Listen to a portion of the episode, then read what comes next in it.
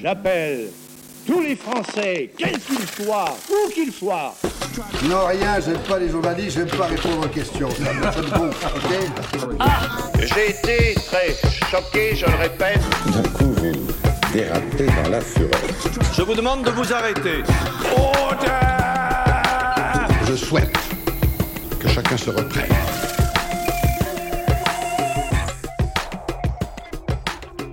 Dans cet épisode, on vous donne du biscuit sur la friche. Bonjour Martin. Salut Rémi. Bonjour à tous et on commence avec la séquence de la semaine qui nous entraîne du côté des grands faits divers qui font et défont les réputations des médias et parfois de la justice. Et nous parlerons de l'affaire Doutreau et des répercussions du traitement médiatique qu'elle a subi. Les invités de la semaine sont journalistes engagés dans l'éducation aux médias et à l'information au sein d'un collectif, La Friche. Ils viendront évoquer leur parcours et ce que la pratique de l'éducation aux médias et à l'information a changé dans le regard qu'ils ont sur leur métier.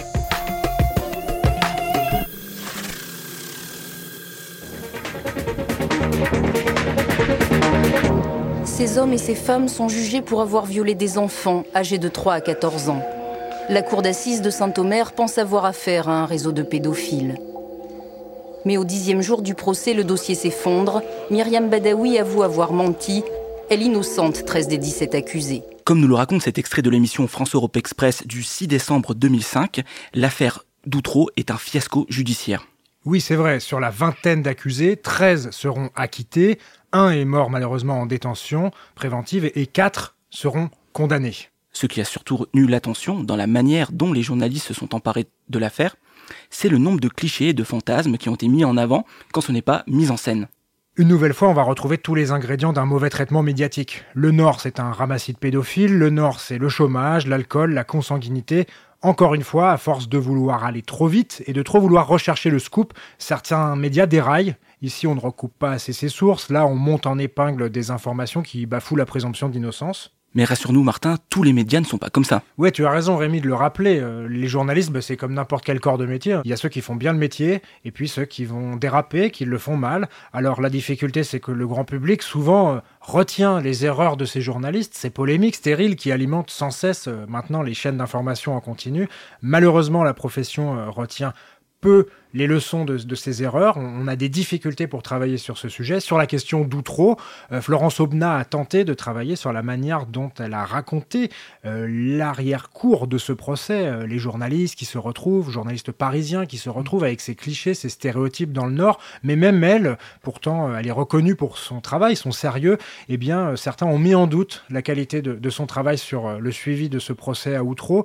Ce qu'il faut euh, rappeler, c'est que les journalistes, en alimentant ces stéréotypes, ils vont euh, stigmatiser cette région, le Nord, euh, ces villes particulièrement, ou même certains quartiers, mais on peut parler ici de maltraitance médiatique. On reste dans le nord de la France, puisqu'avec nos invités, nous allons notamment découvrir le dispositif des résidences de journalistes à Roubaix et Valenciennes. Et le nord de la France, hein, on vient de le voir, qui subit régulièrement ces, ces stéréotypes, est une place forte de l'éducation aux médias et à l'information. Grâce à Lucas Roxo et Sherazade Shekaïk, nous allons découvrir le parcours qui mène deux journalistes sur les traces de l'éducation aux médias. Moi, j'ai commencé euh, par vraiment à faire de l'éducation aux médias par un dispositif de résidence. Donc, euh, j'ai été journaliste en résidence pendant 4, 4 à 6 mois euh, dans le Valenciennois, près de Lille. Et au départ, j'y suis allée parce que j'avais envie de mieux connaître et mieux comprendre comment des gens plus jeunes que moi, parce que c'était surtout tourné vers des plus jeunes, euh, s'informer, utiliser l'information et finalement à quoi euh, ça sert d'en produire en tant que journaliste. Et je suis ressortie de cette expérience en me disant que c'était euh, assez essentiel de continuer à produire des contenus, donc à produire des articles notamment, et en même temps les mettre en discussion et en regard directement avec des gens qui pourraient potentiellement les lire. Et du coup, ça faisait un, ça fait un peu un effet miroir en permanence sur ce que tu fais et comment tu penses ton travail et quel sens tu lui donnes sur le terrain au quotidien, quoi. Moi, je suis venu à l'éducation aux médias d'abord euh, un peu par hasard, dans le sens où euh, moi, ça vient de mon prisme médiatique euh, et de, des sujets en fait sur lesquels je bossais en tant que journaliste au préalable, qui sont plutôt tournés vers la question de, des quartiers populaires et de la médiatisation des quartiers populaires. Donc, je suis arrivé à l'éducation aux médias par par là, et en fait, en, 2000, en 2015, l'année des, des, attentats de Charlie Hebdo et du Bataclan. Il y a tout un tas de dispositifs qui sont ouverts pour développer l'éducation aux médias, donc avec des attentes institutionnelles parfois qui posent question, notamment liées l'éducation aux médias à, à, la prévention de la radicalisation. Mais euh, toujours est-il qu'en fait, avec cette expérience d'éducation aux médias par les médias participatifs et par l'information euh, participative et citoyenne, je me suis retrouvé en résidence à dans la ville de Roubaix, dans le Nord, où il était, euh, où, pendant cinq mois, j'ai animé des ateliers d'éducation aux médias, à l'information, dans des classes, dans des centres sociaux, dans des médiathèques, avec des clubs de prévention toujours avec cette idée de, de, de penser comment l'éducation aux médias peut aussi être un moyen euh, pour, euh, pour les gens en fait de se réapproprier à la fois leur, euh, leur relation aux médias et à la fois leur, leur l'image en fait qui est projetée d'eux dans les médias traditionnels.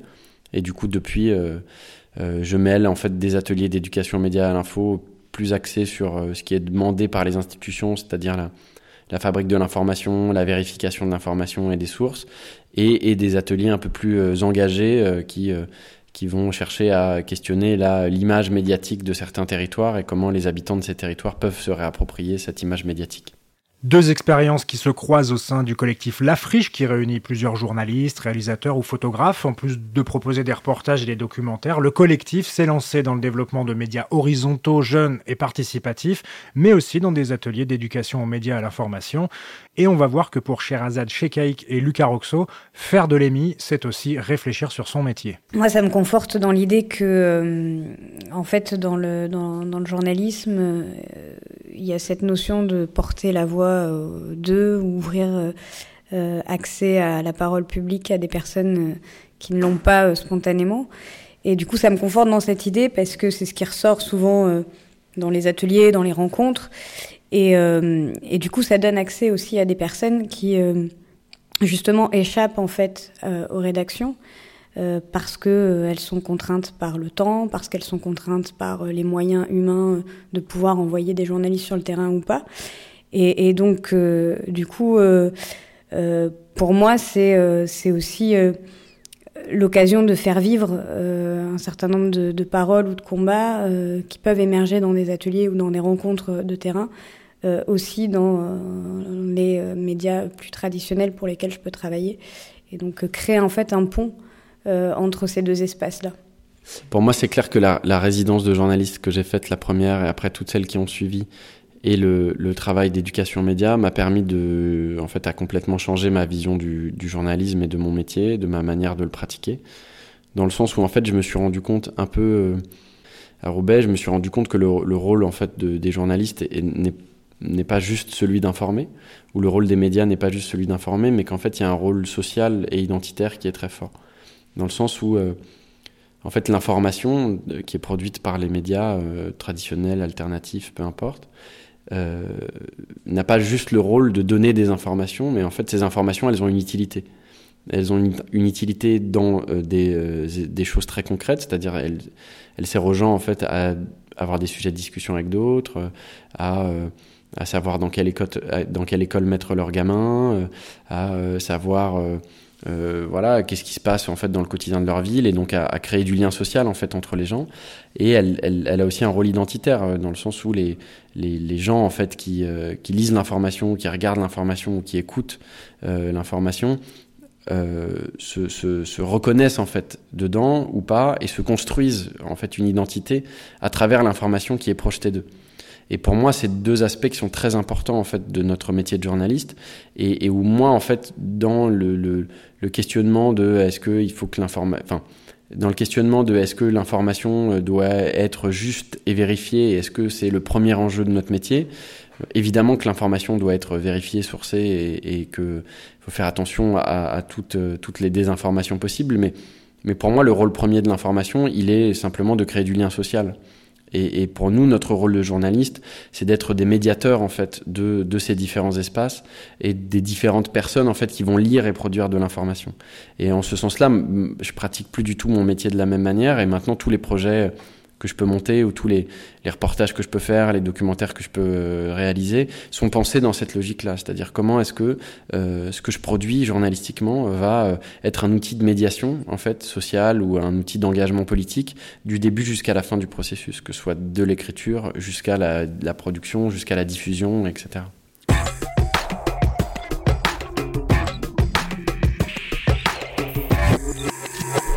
Faire de l'éducation aux médias et à l'information, ou plus simplement parler des médias, nécessite que l'on suive l'actualité, que l'on s'intéresse au fonctionnement de la presse. Aujourd'hui, tu voulais nous parler du fonctionnement d'une rédaction. Oui Rémi, et pour nous aider dans cette tâche, on peut se rendre sur le site 24 heures dans une rédaction et on pourra aussi utiliser le site de l'AFP. Tout d'abord, le site 24 heures dans une rédaction, c'est un site qui a été euh, créé en partenariat avec euh, l'ESJ Lille, l'école supérieure de journalisme de Lille.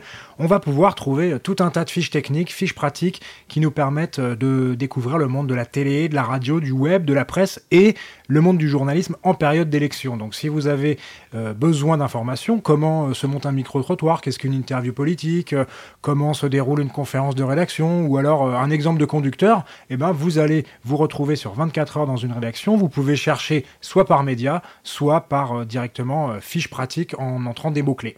Tu nous as également parlé du site de l'AFP. Oui, alors le site de l'AFP qui est une énorme ressource, mais là je voulais plus précisément vous parler du circuit de l'info de l'AFP. C'est un document euh, qu'on trouve sur le site de l'AFP, hein, vous tapez circuit de l'info, ça va nous permettre de comprendre déjà ce qu'est l'AFP, hein, parce que euh, c'est tout simple pour certains, mais euh, pour d'autres, l'agence France Presse, eh bien c'est compliqué. L'AFP ça a toute une histoire, ça crée des dépêches, des urgents, ça permet en gros à tous les journalistes de savoir très vite ce qu'il se passe et surtout d'avoir des informations qui sont recoupées. Normalement, une information euh, issue du fil AFP, toutes ces dépêches qui s'empilent au fur et à mesure de la journée, eh bien, elle est toujours vérifiée. Donc là, on a une première infographie qui nous permet de comprendre un peu l'histoire de l'AFP. Ce qui est surtout intéressant, ce sont les autres infographies sur le circuit de l'info, ce que c'est qu'une alerte, comment on vérifie, euh, à quoi sert une conférence de rédaction. Ça nous permet, euh, pour tous ceux qui ne sont pas à l'aise, qui n'ont jamais mmh. assisté à une conférence de rédaction, de voir comment ça marche. Et puis, euh, il y a le petit circuit de l'info, d'où elle vient l'info, comment on la, on la définit, qu'est-ce que c'est qu'une info, comment on la vérifie. Tout ça, vous pouvez le télécharger en PDF et donc, ça vous fait de, super documents euh, pour travailler sur, sur ces questions-là des médias. Pour finir, tu voulais évoquer à nouveau la carte de presse et surtout les discussions autour des journalistes qui exercent sans carte de presse, il faut savoir, et la manière dont la commission comptabilise ou non les activités d'éducation aux médias et à l'information dans l'attribution de la carte de presse. Oui, alors en tout cas, Rémi, c'est un peu technique euh, ce sujet, mais c'est une question qui va animer euh, souvent la profession. On parle des journalistes avec carte, des journalistes sans carte. Si on sait à peu près combien sont les journalistes avec carte, c'est-à-dire un peu moins de 35 000, il y a une grosse zone grise autour des journalistes qui n'ont pas de carte, euh, parce que il faut dire que c'est pas la carte de presse qui fait le journaliste, mais c'est bien son travail, le fait de faire son métier de journaliste. Et quels sont les obstacles rencontrés pour avoir cette carte de presse? Alors déjà, il faut la demander. c'est un peu bête à dire, mais euh, ça se demande tous les ans, ça se renouvelle tous les ans, et parfois on n'a pas envie de la demander, ou euh, euh, pour X ou Y raison, des journalistes ne veulent pas la demander. Donc ça, ça fait déjà une catégorie de journalistes. Ensuite, il y a ceux qui ne gagnent pas assez, c'est-à-dire qu'il va falloir arriver à un certain seuil. ce seuil a été relevé par la commission de la carte, parce qu'il il y a énormément de précaires, il y a énormément de mm. pigistes qui gagnent parfois certains mois très peu, mais il faut quand même que l'activité journalistique représente quelques centaines d'euros, 500, 600, 700, 800 euros par mois pour euh, pouvoir prétendre à la carte. Et puis, euh, vous avez après, et c'est là où ça devient encore plus technique, vous avez un calcul qui est fait en fonction des revenus vous fournissez votre feuille d'impôt, on voit tous les revenus que vous avez gagnés sur l'année, et il faut que les revenus issus de vos activités de presse représentent plus de 50% de ces revenus. Alors c'est-à-dire que si vous faites euh, un peu de communication, des activités de, de publi-reportage, hein, parfois on n'a pas vraiment le choix et ça permet de gagner un peu d'argent, eh bien euh, il va falloir faire le calcul, il ne faut pas qu'elles représentent trop ces activités, sinon la commission de la carte ne délivrera pas une carte de presse.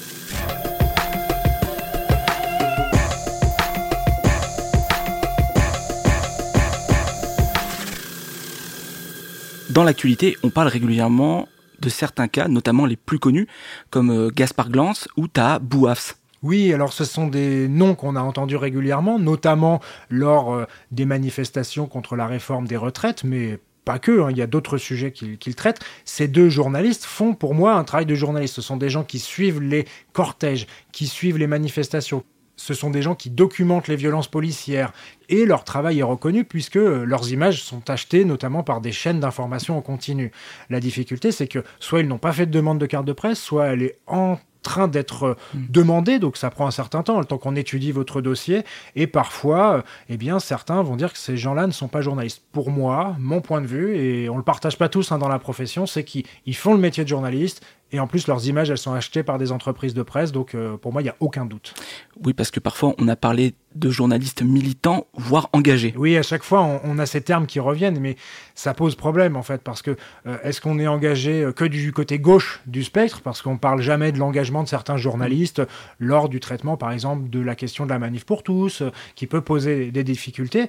moi, personnellement, à chaque fois que je fais mon métier, je me sens engagé. Je suis engagé avec mes lecteurs, avec mes auditeurs, j'essaye de leur proposer euh, une information vérifiée, sourciée, euh, propre, bien mise en forme. C'est ça euh, le premier engagement des journalistes. Donc après, qu'ils soient politiquement engagés ou politiquement encartés, c'est pas la même chose d'avoir une carte d'un parti ou d'être engagé parce que tout simplement on suit les mouvements sociaux ou on suit le sport, on peut être très engagé en suivant un club de foot, mmh. en étant supporter, on se pose un peu moins la question, donc pour moi, il n'y a pas de difficulté. Ces gens sont des journalistes, peut-être qu'un jour, ils feront un autre métier, ils passeront dans la politique, et il y a quand même beaucoup, beaucoup de journalistes, Rémi, hein, qui, bien, qui, ont, fait, cette bascule. Voilà, qui sont passés de politique à, à, journaliste, donc un, petit peu de, un petit peu de calme sur, sur cette situation, mais effectivement, il y a des journalistes sans carte. Tu voulais nous parler dans la manière dont la commission de la carte d'identité des journalistes professionnels prend en compte les activités liées à l'éducation aux médias et l'information. Oui, parce que le vrai nom de la commission de la carte, c'est la commission de la carte d'identité des journalistes professionnels. Hein. Voilà pour le nom complet. Exactement, parce que c'est vraiment une carte d'identité pour ceux qui l'ont. Il y a un drapeau tricolore, il y a notre nom, notre photo. On peut, on peut passer comme ça euh, dans des lieux qui ne sont réservés qu'aux journalistes. Mais euh, quand on fait de l'éducation aux médias, euh, qu'on réalise des ateliers, qu'on fait des résidences, eh bien, on est payé parfois en facture, parfois en portage salarial, parfois euh, ce sont des subventions qui doivent transiter par une association ou autre. C'est un peu compliqué. Pour nous, Mélanie Procolam est allée rencontrer Franck Bazin, membre du Collège des journalistes à la commission de la carte, et il nous explique comment la commission prend en compte ou non l'éducation aux médias dans le calcul des revenus des journalistes. Ce qu'on fait, c'est que les, notamment les résidences euh, de formation aux médias, etc., ça, on les neutralise dans le calcul des revenus. Euh, les seules choses qu'on prenne en compte dans le calcul de la rémunération, c'est le, la rémunération des filières reconnues. Voilà, le reste non. Alors tout ça, ça mérite quelques explications, Martin. Oui, parce qu'on s'enfonce dans les explications, mais effectivement, euh, Franck Bazin nous parle des écoles reconnues. Ça, ça veut dire qu'il y a des professionnels de la presse, des journalistes qui vont donner des cours. Donc ces cours qui sont donnés dans ces écoles reconnues, il y en a une quinzaine en France, eh bien, euh, permettent à ceux qui euh, les proposent de demander la carte de presse en plus de leurs activités professionnelles. Hein, parce que souvent, on fait appel à des gens qui sont en activité dans la presse et puis qui viennent faire une semaine de cours, quelques jours ou un séminaire. La difficulté, c'est qu'on l'a bien compris, la commission de la carte ne prend pas en compte tout ce qui est atelier. Donc euh, ça veut dire que elle va, euh, euh, ça va rentrer dans les autres mmh. activités et ça peut parfois empêcher, si on a un trop gros volume d'ateliers, empêcher d'avoir une carte de presse. Pour ce qui est des résidences, Franck Bazin nous a bien expliqué qu'elles sont neutralisées, c'est-à-dire elles ne sont ni d'un côté pour les activités de la presse, ni de l'autre pour le reste des activités, ce qui permet, euh, parce que c'est souvent des, des, résidences qui durent plusieurs mois, hein, ce qui permet euh, un, meilleur rééquilibrage. En tout cas, Devant la commission, il y a encore des, des progrès à faire, je pense, euh, sur l'éducation aux médias et à l'information, pour permettre aux professionnels de proposer quelque chose de labellisé éducation aux médias à l'information par des journalistes et pour que ça soit reconnu comme une vraie pédagogie avec un vrai apport des professionnels, mais on n'est qu'au début, Rémi. Hein. Il y a quand même beaucoup de choses encore à améliorer. Donc, euh, on, fait passer le message à la commission et puis euh, on ira les réinterroger euh, pour la saison 2. Pour cet épisode du biscuit, c'est déjà? C'est terminé, oui, c'est la fin de cet épisode. merci de nous avoir écoutés. Je vous rappelle que vous pouvez réécouter cet épisode et tous les autres sur le site lechantier.radio. Quant à nous, Martin, on se dit à très bientôt. Et oui, à la semaine prochaine, Rémi. Vous pouvez retrouver du biscuit sur le site lechantier.radio et sur Instagram. N'hésitez pas à liker, partager et à nous attribuer plein d'étoiles sur Apple Podcast. Avant de vous quitter, Je vous souhaite bonne chance à chacune et à chacun d'entre vous. Au revoir.